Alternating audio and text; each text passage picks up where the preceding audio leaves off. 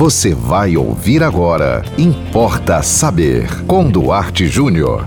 A maneira como você reage aos problemas faz toda a diferença. Importa saber. Outro dia eu estava conversando com algumas pessoas. Aí se aproxima um rapaz com uma bengala, óculos escuros. Inclusive ele era ouvinte dos meus programas e reconheceu minha voz e falou comigo e falou com todo mundo e muito alegre, muito satisfeito. E ali, uns dois minutos depois do bate-papo, ele seguiu com a sua bengala. Aí eu perguntei, ele é cego?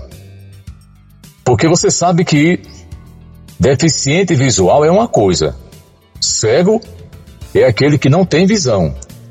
Deficiente visual é uma pessoa, por exemplo, que usa óculos, tem deficiência, miopia, astigmatismo, hipermetropia. Então não, não tem nada de errado você dizer que a pessoa é cega. Você precisa respeitar a pessoa. Não precisa vir com eufemismos, né? Ah, deficiente, é cego. Então, eu disse, ele é cego? Sim. Cego mesmo, sim, totalmente. Ele não vê nada. Mas ele anda só? Sim.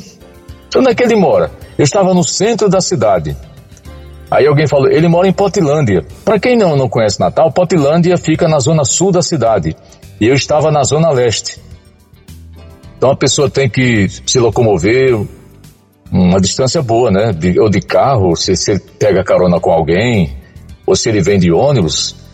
E o que me admirou nele, além de sua autonomia, foi que ele era alegre. Ele brincou ali uns dois minutos e foi embora. E, inclusive, quem, quem mora em Potilândia e conhece Damásio, Damásio é uma figura muito conhecida em Potilândia. E pode perguntar, quem é o rapaz aqui que é, que é cego e que é muito autônomo, né? Eu, infelizmente, não estou lembrando o nome dele. Aí me ocorreu de fazer esse podcast falando sobre isso, porque veja bem, é, tem pessoas que saem do oculista muito chateadas, porque o médico disse apenas que você precisa corrigir né, com lentes, a sua visão e usar um par de óculos. Tem pessoas que ficam tristes, deprimidas, inclusive não usam, preferem uma lente de contato porque acham que é muito feio, que é muito chato, é muito incômodo usar um par de óculos. E eu vejo um cego que sai de uma região da cidade vai para outra sozinho, conversa com todo mundo, segue seu destino. E lá tem a batente, tem a calçada. Você sabe que as calçadas das cidades do, Brasil, a grande maioria são, são praticamente destruídas, né? Não, não, não tem a menor condição. E aí eu me lembrei de tocar esse assunto aqui com você, porque, por exemplo, você pode chegar no hospital, um hospital especializado em determinadas doenças, e você vê ali dezenas de doentes, mais ou menos com a mesma coisa. Claro que depende do grau, né, do problema de cada um. Mas você vê que cada um reage de uma maneira. Então, a maneira como você reage às adversidades da vida, a maneira como você lida com o sofrimento faz toda a diferença, tem tudo a ver.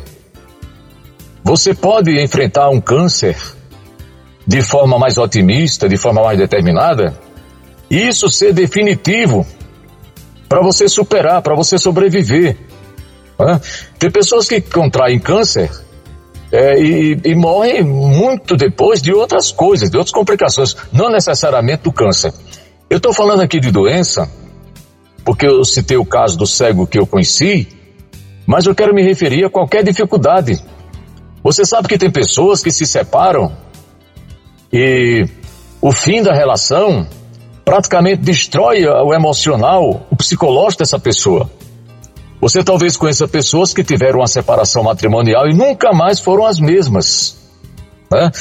Nunca mais tiveram saúde, porque isso provoca também um adoecimento. Claro que cada um é cada um.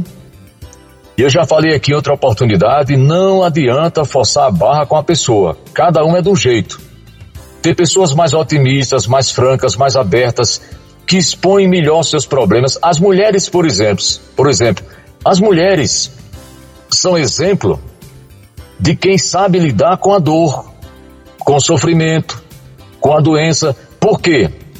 Porque aqui vou me valer da psicanálise. Porque as mulheres falam, as mulheres se abrem com mais facilidade. As mulheres conversam com uma pessoa da família, elas conversam com uma amiga, elas conversam com o seu médico, e nós homens não. Nós sofremos muito mais do que as mulheres em determinadas situações porque nós temos uma dificuldade muito grande de nos expressar. Então nós temos uma dificuldade de lidar com o sofrimento por conta do machismo, por conta da cultura de que nós não devemos chorar, não devemos nos expor, que o homem que fala que está sofrendo é um fraco, é um, até covarde, né? Nós muitas vezes ficamos calados com medo de sermos chamados de covardes, quando na verdade isso é que é a covardia. Né? Covardia não é chorar. Covardia é você segurar as lágrimas e se envenenar com as palavras que não foram ditas. Então, é verdade sim.